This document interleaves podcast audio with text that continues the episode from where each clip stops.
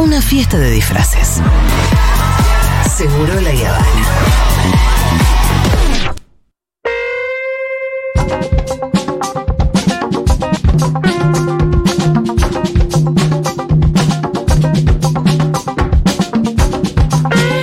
Bienvenido Santiago Levina a la Argentina. Muchas gracias. ¿Cómo este, estás, Santi? Juli. Bien, bien, recuperándome del cansancio Sí, del cambio todavía de con jet horario. lag. Un poquito. Este, Me contabas que el jet lag tiene todo su tratamiento para ser vencido. Sí, hay este. bueno, recordemos de que esquemas. Santiago viajó a Tailandia, es decir, a la otra punta del Yo mundo. Estuve dos semanas en las antípodas prácticamente con 10 horas de diferencia. Este, eh, un viaje maravilloso, pero la vuelta se, se cobra. Se cobra. En el regreso, cuando volvés hacia el oeste y volvés al pasado, entre Sí. comillas, perdés las 10 horas que ganaste, el cerebro tarda bastante, el cerebro este, la persona Sí. portadora de ese cerebro tarda bastante en volver a acomodarse al horario original. Bastante, más o menos un día por cada hora de diferencia. Esto es un o sea fenómeno. que tardás 10 días en volver a estar Sí, bien. Del todo. Y yo eh, reconozco tremendo. al aire que lo berretié, lo subestimé, lo Sí. boludié. Siendo que vos lo habías estudiado en la facultad. Sí, este, y que yo enseñé esa, Sí. Esa clase durante muchos años en la facultad. ¿La y clase del tenía. jet lag existe? La clase de cronobiología Ah, dentro cronobiología. de una materia en psiquiatría, porque cronobiología es mucho más amplio que el jet lag. Un día Sí. podemos hacer una columna iba a decir. sobre ritmos biológicos y el impacto que eso tiene en la vida cotidiana, en los turnos de los pilotos, de los choferes de larga distancia, Claro. de los médicos y los enfermeros que laburan de noche y de día. Estoy pensando Este, en mi etcétera. hermana que nos está escuchando ahora, que ella fue una ejecutiva muy importante durante mucho tiempo, que viajaba a China cada rato. Y me acuerdo que estaba hecha de goma siempre. Sí, sobre todo Y el yo creo que, y sí, que por ahí no sabía toda, toda esta historia. No, ¿eh? esto se conoce mejor desde hace 20 años, Ajá. este 30 en realidad. Algunos de esos estudios se hicieron en la Facultad de Medicina de la UBA, Daniel Cardinali, este, antes de que la melatonina, que es una hormona que se produce en una Sí. parte del cerebro, sea un fármaco este, de venta bajo receta que está en todas las farmacias. Bajo receta. Bueno, en Argentina eso es bastante relativo. Por supuesto, por no, igual, yo como persona insomne que Sí. soy, patológica, lo sabes, em, la melatonina siempre la conseguí sin ningún problema, no me sirve de nada a una persona que tiene insomnio como yo, la melatonina no nos hace nada, de nada, de nada. Bueno, yo te voy a recomendar que hables con, con un colega muy amigo, que es el psiquiatra que más sabe de cronobiología, porque generalmente los cronobiólogos son este, tipos que saben mucho de investigación, pero que no trabajan en terapéutica. Biólogos, químicos, etcétera. Y eh, dentro de las ciencias de la salud hay muy poca gente que sabe mucho de cronobiología. Uno de ellos es este, este colega que vive en la provincia de Chubut. Sí. Este, Sí, me pasaste vos el bueno, teléfono. Llámalo. Sí, Porque claro que sí. hay formas y formas de usar la melatonina, no es solamente una pastillita y en general funciona mejor con el Con el tratamiento tiempo. sostenido. Sí, totalmente. No una sola vez. ¿Te acordás, Fede, cuando fuimos a Barcelona? Yo estuve como cuatro días sin dormir. Ah, sí. Lo único que conseguíamos en la farmacia era melatonina. Claro. Ah, Terminé en la guardia del Hospital de Barcelona. Sí. Bueno, es un tema. eh, también podemos hacer una columna sobre los problemas con los relojes biológicos. El insomnio puede ser analizado desde uno de los ángulos como un problema de reloj biológico y como un problema también de la civilización y de las ciudades y de la luz eléctrica y de este, la tecnología y las pantallas. El insomnio era mucho menos frecuente hace 40, 50 y también 200 años. Bueno, Ah, claro. Este, ahora vivimos, la- las ciudades inventaron hace unos Mm. este, 1500 años, 1600 años, este, el sedentarismo, la ciudad, la tecnología, la- el cambio en la dieta, Sí. en el ejercicio, en los ritmos cotidianos, en las horas de laburo. eh, el hombre de las cavernas, en su caverna no tenía insomnio cuando se iba a dormir a la noche. Eh, no, si la caverna tipo pH decís vos. Este, no, yo creo que eh, el insomnio, eh, no- no- por supuesto que no, no existe el concepto, no existe la cosa, pero no existía el insomnio, sí existía seguramente que alguien quede despierto para vigilar que no entre ninguna. Bueno, pero eso era este, tenía, tenía una función ese muchacho, seguro. Eh, y siempre hay variaciones este, genéticas que se creen que cumplieron alguna función en las épocas en donde los roles en la manada eran muy, este, muy específicos. Por ejemplo, o sea, yo hubiese sido la boluda que tenía que estar en la puerta cuidando. Exactamente, hubiera sido un rol importantísimo. Por eso la gente que tiende a ser más desconfiada tiene también un rol interesante. Si todos fueran confiados como soy yo, viviríamos, ya nos hubieran comido todos los cocodrilos. Claro. Pues sí, no, este cocodrilito no nos va, no nos va a hacer mirá nada. la cara que tiene. Dale un pancito. Esos ojos de bueno que tiene. Entonces, este, pero no. Entonces sí, es importante también la diversidad en eso. Pero los relojes biológicos operan mucho. Este, ayer un amigo me mandó la captura de pantalla de una noticia que salió en todos los portales de unos pilotos de Ethiopian Airlines que se quedaron dormidos. Uh, Venían de Kenia a Etiopía, a Addis Abeba, y se quedaron dormidos. Cuando les sonó una alarma, 30 minutos después pegaron la vuelta y volvieron para aterrizar en el destino. Entonces, es, es un tema de enorme importancia, porque en los pilotos de aerolíneas esto tiene que ver con el estado de ánimo, con la seguridad, etcétera, etcétera. Pero bueno, eso lo podemos armar para la semana que viene. dale, por dale, dale, cuando vos quieras. Muy bien. Hoy teníamos eh, mm, otro tema para la columna de hoy que es em, sexualidad y discapacidad. Exacto, eso es un tema muy, muy pedido en las redes. Eh, por cierto, uh, he recibido algunos mensajes de qué pasa que ya no estás el lunes. No, fueron. Ah, claro. Pero nosotros se pone avisamos. dramática, se pone dramática. Pero nosotros avisamos. Levine está de viaje, ya vuelve. Mm, Yo no me voy a ir de acá hasta que no me echen, así que este, por, por mi voluntad no va a ser, le digo al oyentado. Y bueno, si me echan, sí, pero no por mi voluntad. Y la otra cosa que vuelvo a pedir, por favor, es no me pidan turnos por las redes. Yo no, yo no soy el doctor Cormillot. No hago esto para ganar este guita. Entonces, no, no me consulten, no me pidan turnos por las redes porque yo no. ¿La gente quiere que, no atenderse con vos o te piden que no, vos las dos cosas. Sí. Las dos cosas. Tampoco ¿Y, puedo y hay un laburar. medio para pedirte turno? Eh, supongo, Más. pero no porque sea por las redes. Yo no, no, no, no doy turnos por esta vía. Ah, ah. Digamos, este mi No rol turnos como Santiago de Levín. comunicador Exacto. es una cosa y el rol de laburar en el consultorio es otra cosa diferente. En algún punto se tiene que juntar eso, pero digamos, para mí es muy importante aclarar que yo no hago esto con ninguna intención comercial para este venderte después los productos Levin que tienen menos calorías. No, bueno, pero. Pero que te conoces sabe eso, Santiago Pérez. Sí. Entonces, Claro. este sí contesto Entiendo a que todo la el gente por ahí está etcétera.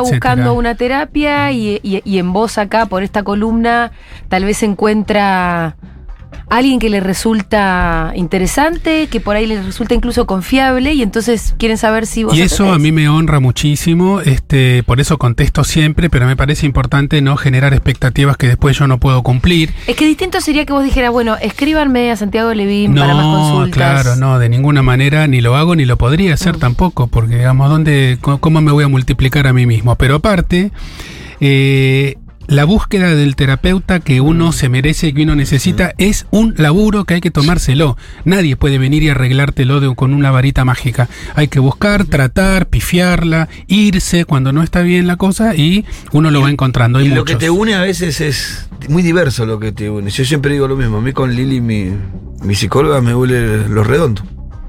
Bueno, no es poco. Y pasé por 10.000 psicólogos, ninguno me pudo sacar el fondo del, de lo profundo de mis adicciones y Liliana me sacó. De ahí. No es poco lo redondo. Llegué, tenía unos muñequitos ahí que eran la banda, hechos en unos muñequitos. Ajá. Ay. Y la mina de ahí, cada sesión me arrancaba con una frase de, de algún tema de los redondos y fuimos Mirá. pegando onda y me echó tres veces ya y las tres veces volví. Muy genia. Te Me dio tres veces el alta y las tres veces volví. Mirá, Así que. Muy genia. Vamos a lo nuestro. Yo Dale. siempre agarro un desvío y, y- No, dale, y dale, gasto dale, todo el tiempo de aire en eso. Sexualidad. Sexualidad hablamos muchas veces de sexualidad que no es solamente coger. Sexualidad ampliada. Sexualidad ampliada para el psicoanálisis es eh, todo lo que tiene que ver con la instalación de la sexualidad en el, en el bebé y la bebé eh, con las zonas erógenas, erógenas quiere decir excitables, empezando por la boca, la famosa etapa oral de Freud, que son zonas que se excitan y que a su vez eh, se instalan por, para satisfacer una necesidad, por ejemplo, comer, amamantar. Este, el placer de succionar un pezón en la etapa oral.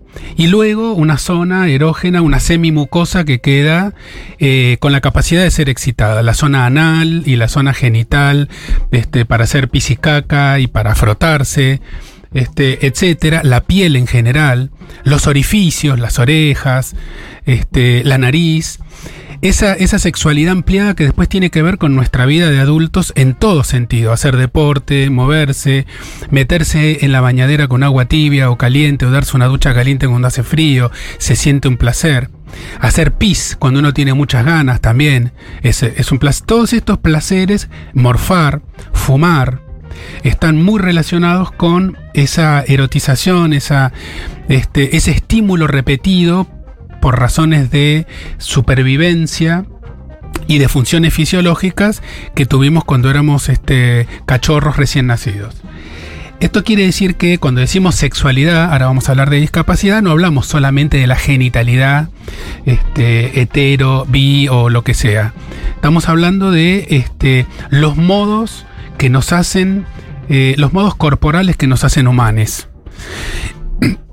La posición para dormirse, las temperaturas, la preferencia por lo dulce o lo salado, por lo crocante o lo blandito. Eh, cuando uno toma agua, como los nenes que hacen... Y después...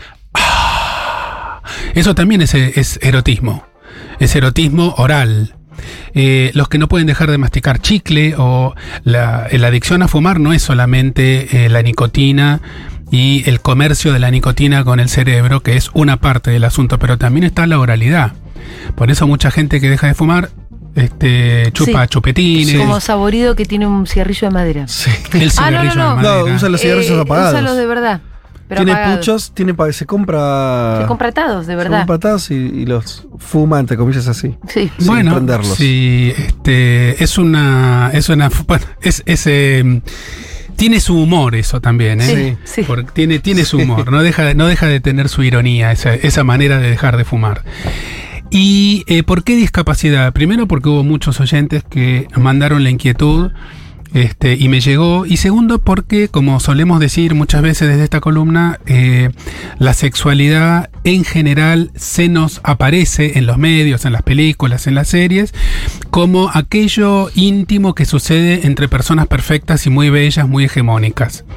Eh, lo mismo pasa con la pornografía. En general, el porno es este, chicas flaquitas con tetas muy grandes y chicos muy flaquitos con penes muy grandes.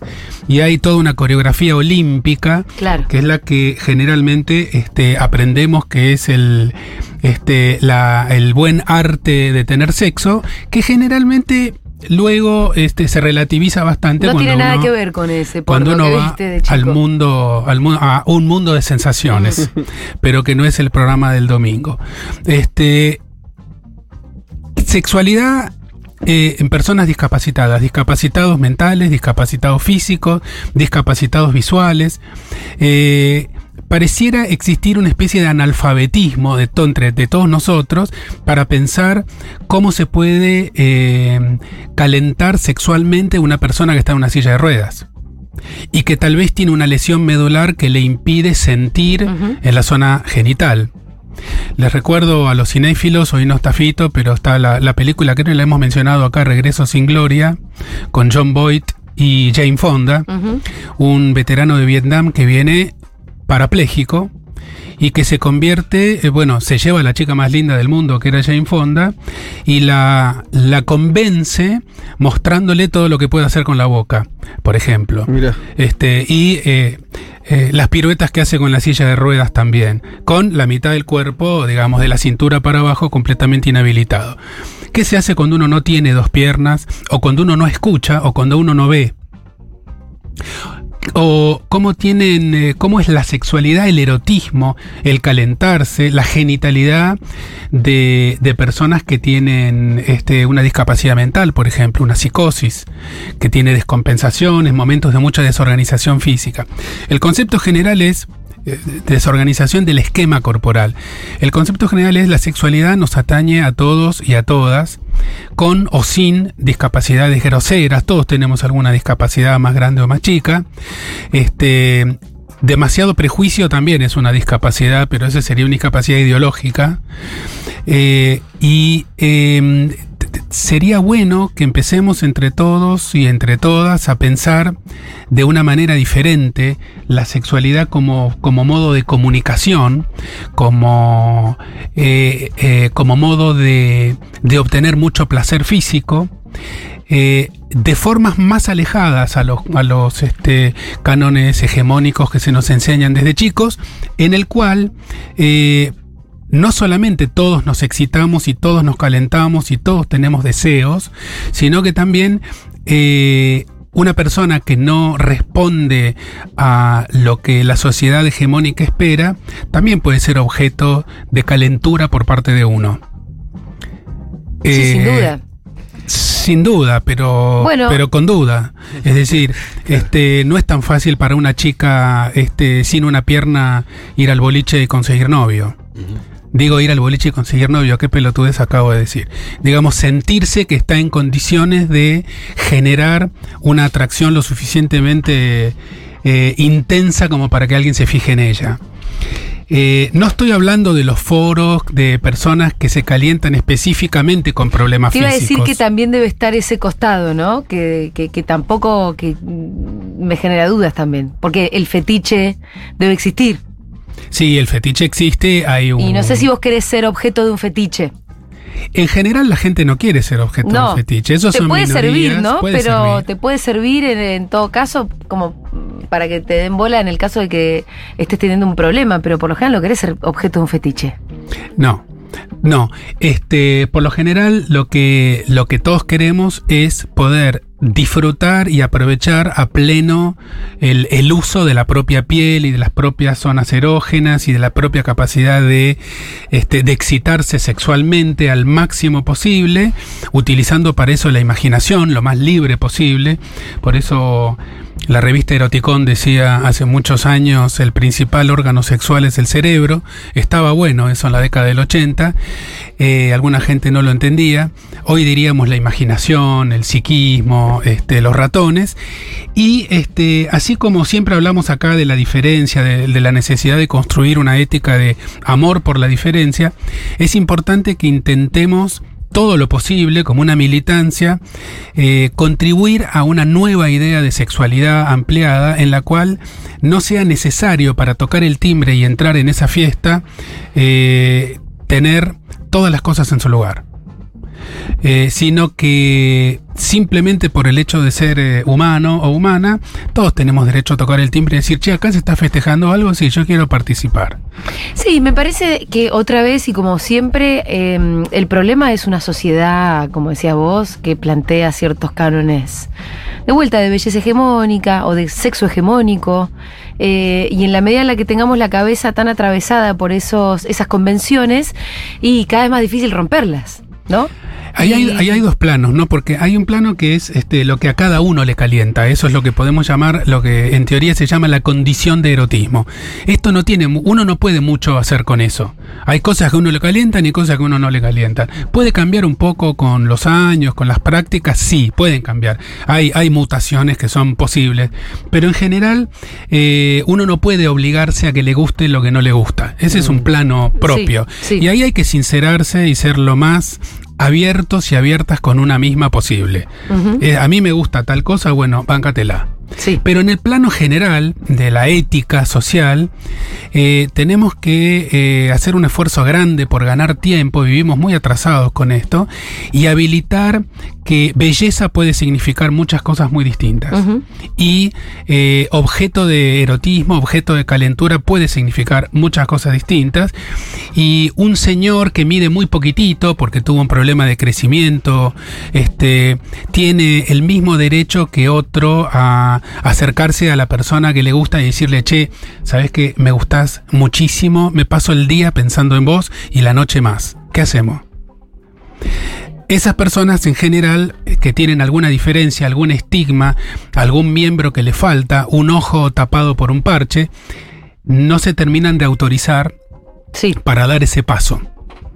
Entonces, el, el bottom line, la, la moraleja podría ser, no hace falta ser este Brad Pitt para o, Angelina Jolie este para dar tres pasos y decirle a alguien me muero por estar en una cama con vos.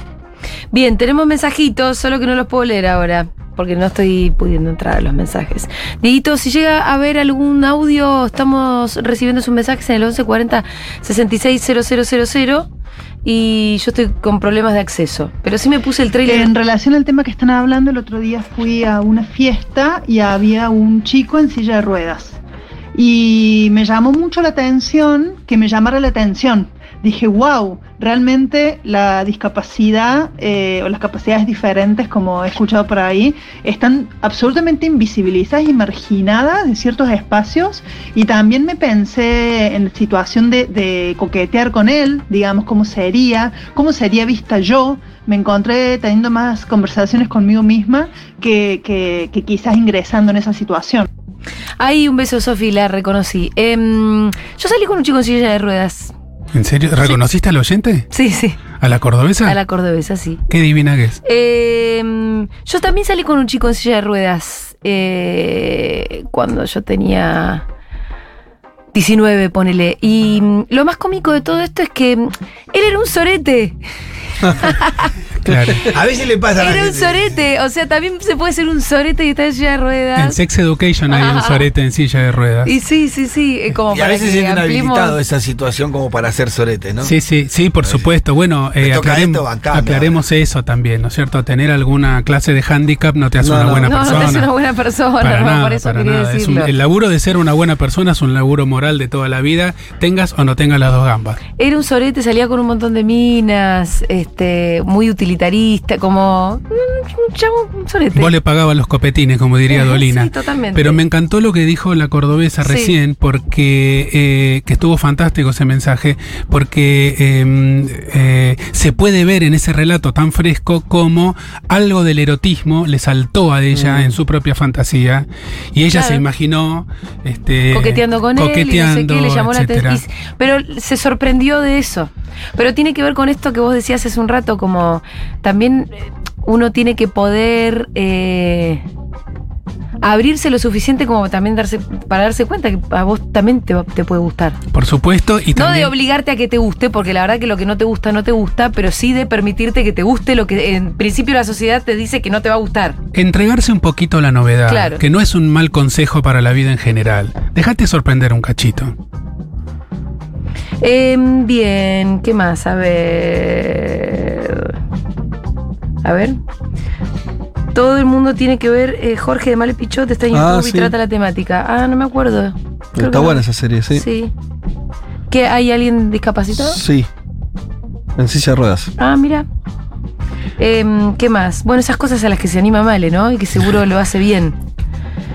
¿Podrán comentar algo de la película Leo Grande? No la vi, así que no. Una mujer de 60 y pico que, conta- que contrata a un trabajador sexual luego de una vida sin orgasmos. Ah, qué interesante, qué interesante. Em, Milagros dice, Olu, en línea con la columna de Levin, les recomiendo el documental Yes, We Fuck. Creo que está en Vimeo, también hay una mina argentina muy grosa que labura ESI desde la perspectiva de la discapacidad muy piola. Yes, we fuck, sí. Este, tengo, lo tengo escuchado, pero no lo vi y me encanta el título. Me encanta el título, es un poco lo que estamos diciendo. Este, no hay humanos sin sexualidad. Bien. Eh, uy, Chiques, pásenme el mensaje, ¿cómo les va? Eh, yo iba a bailar en la milonga y había un chico que era ciego y ponía un cartelito en su mesa donde le decía a las mujeres que era ciego y que por favor lo saquen a bailar. Y bailaba toda la noche, Ah. porque las mujeres lo sacábamos a bailar, pero era muy complicado, imagínense, bailaba muy bien, Mm. era un tipo joven, yo era más, soy más grande, y, y la verdad que la actitud de él era bastante empoderada, te estoy hablando de esto hace 10 años por lo menos, y, y la verdad que todos le teníamos, las mujeres le teníamos un gran respeto y admiración por la actitud, ¿no? Y bueno, nada, quería contarlo porque también depende, es como dice Julia, de la actitud de la persona que tiene esa discapacidad. Yo también salí con una persona que le faltaba una pierna y él creía que las mujeres no lo queríamos porque no tenía una pierna y no, la verdad que era un solete de persona. Ah, ¿Viste? Al final está lleno de soretes. Ok, sí, el mundo está lleno de soretes. Em, Es increíble la poca formación que hay en el área de sexualidad y discapacidad en profesionales de salud quienes acompañamos a personas con discapacidad. Sí, totalmente de acuerdo. Este, la discapacidad, o como se quiera llamar, este, no está incorporada este, como parte de. Yo, yo vengo diciendo hace mucho que así como se habla de la educación sexual integral, se tendría que hacer una educación mental integral también, considerando la salud mental como un eje que atraviesa todo, todo. ¿No? La sexualidad y todos los este, las cosas buenas y malas este, que hacen a la vida, a la vida de los humanos. A Ige le quiero preguntar, ¿por qué nos corrige algo que no dijimos mal? Dice, ¿por qué dicen ca- eh, no digan capacidad diferente? No dijimos capacidad diferente. Un oyente dijo capacidades. Ah, diferentes. bueno, pero tranquilo, viejo. Capacidades diferentes No, es la un de- día nos va a agarrar de un- ataque de. Un ataque de. de- ¡Ah, llegó los burritos! Bueno. Tranquilo, vieja, eh, tranquilo. ¿Dónde están mis burritos? Aquí Em, están tus Un día nos burritos. va a agarrar como un. Un ataque de corrección política. Un ataque de corrección política. Sí, sí, porque con además, convulsiones y todo. eh, el, el- el tema también de dejarse como eh, atropellar tanto por eso, que las cosas cambian todo el tiempo. Así como en una época se decía capacidades diferentes, después alguien con me parece muy buen criterio dijo, no, capacidad diferente no, la verdad que digamos las cosas como son. No, no es que, soy sordo, soy hipoacúsico, No, soy no vidente, además- no ciego. no es porque vos no veas, uy, es que en realidad tengo un oído mucho mejor. No, No. Entonces son discapacidades. Yo me acuerdo porque en una época trabajaba en la legislatura de la ciudad de Buenos Aires y entonces todas las leyes eh, decían capacidades diferentes. Claro. Hasta que se cambió y entonces hubo que cambiar un compendio de miles de leyes que regulaban la cuestión para volver a cambiarlo y poner discapacidad porque ya no se usaba más el término ca- eh, Bueno, capacidades diferentes. nosotros entonces uno dice, bueno, viste, tranquilos con los términos. Una vez una, una columna sobre el concepto de eufemismo. Sí. Este, y hay que decir las cosas como salen. El respeto no pasa únicamente por ahí. Eh, eh, totalmente. El respeto Totalmente. pasa por hablar del tema, por traerlo. Y por tener una intención sobre todo, ¿no? Porque errores vamos a cometer, errores vamos... Pero siempre está el que está esperando exactamente el momento en el que cometas el error para poder corregírtelo. Bueno, hay gente que labura de eso. Esa digo, gente, verdad- esa gente, como diría García Márquez, caga mal. Ah. Pero eh, Tranquilo, lo Fede. que Estamos al aire. Tu burrito puede esperar abriendo. un segundo. Estaba abriendo. solamente quiero decir una cosa. Tanto la oyenta cordobesa como esta segunda que dijo, pásenme esto al aire, a las dos se le notó el ramalazo del erotismo. Sí, Con el este milonguero ciego claro. y con el este el, el fiestero este El parapléjico. fiestero. No sé si era parapléjico o solamente. En silla de ruedas. En silla de ruedas casi seguro no puede caminar porque tiene paralizadas las piernas, pero pueden ser varias cosas. Eh, a ver, ¿qué más? Hay un montón de, mes- de... de Pronto llegaron muchos audios, ¿viste? Escuchemos un par más. No está chequeada, mandalo igual. y- Ahora están haciendo o intentando hacer una nueva ley de discapacidad que mencione en realidad a la discapacidad con el modelo social, no con el modelo médico, que es lo que hace que tengamos todos esos conceptos y qué bueno que se están modificando, ¿no? Sí, este, lo hemos mencionado también. Ajá. Este es el modelo social de la discapacidad, es el que pone el énfasis no en la discapacidad individual de la persona, sino en las barreras que la sociedad pone Claro. para que esa persona pueda tener pleno ejercicio de sus derechos. Por ejemplo, si hay rampas y si hay ascensores, un discapacitado motriz lo es en mucho Lo menor. es mucho menos, ¿no? medida. Lo es mucho menos. Lo mismo pasa este, con las traducciones para los hipoacúsicos en la tele, Claro. etcétera, etcétera, etcétera. Y lo mismo debería pasar también en la discapacidad que es un poco más polémico el asunto. Hola, acá paciente ¿Qué tal? con pierna amputada. Mm, tuve mi primera relación a los 33 porque siempre me sentí bastante intocable. Soy bastante hegemónica, pero nunca tuve la seguridad ni la autoestima como para permitirme sentir de otra forma. Así que bueno, acá con mucha terapia avanzando. Eh, gracias por esta columna. Ay, linda. Mm. Seguro que está fuertísima. Felicitaciones. Y que hay un montón de más gente que te quiere coger de lo que vos por pensás. supuesto, por supuesto, por supuesto. Siempre va a haber alguien que te quiere coger muchísima más gente de la que vos pensás. Bueno, eh, Santiago, tenemos que ir terminando la columna. Es que después de ese mensaje no hay nada más que no, decir. es verdad. Nos vemos el lunes que viene. Beso, Muchas gracias.